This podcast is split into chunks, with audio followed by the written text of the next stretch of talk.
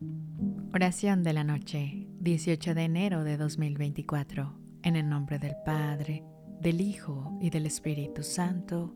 Amén. Señor Jesucristo, sanador divino, en esta bonita noche me presento ante ti con fe y esperanza.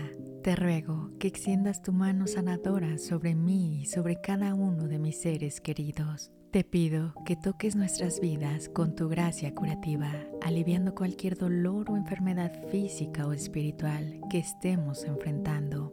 En tu misericordia, Señor, libera y fortalece nuestros cuerpos. Ayúdanos a confiar en tu tiempo y en tus caminos, sabiendo que tú nos guías siempre hacia lo que es mejor para nosotros.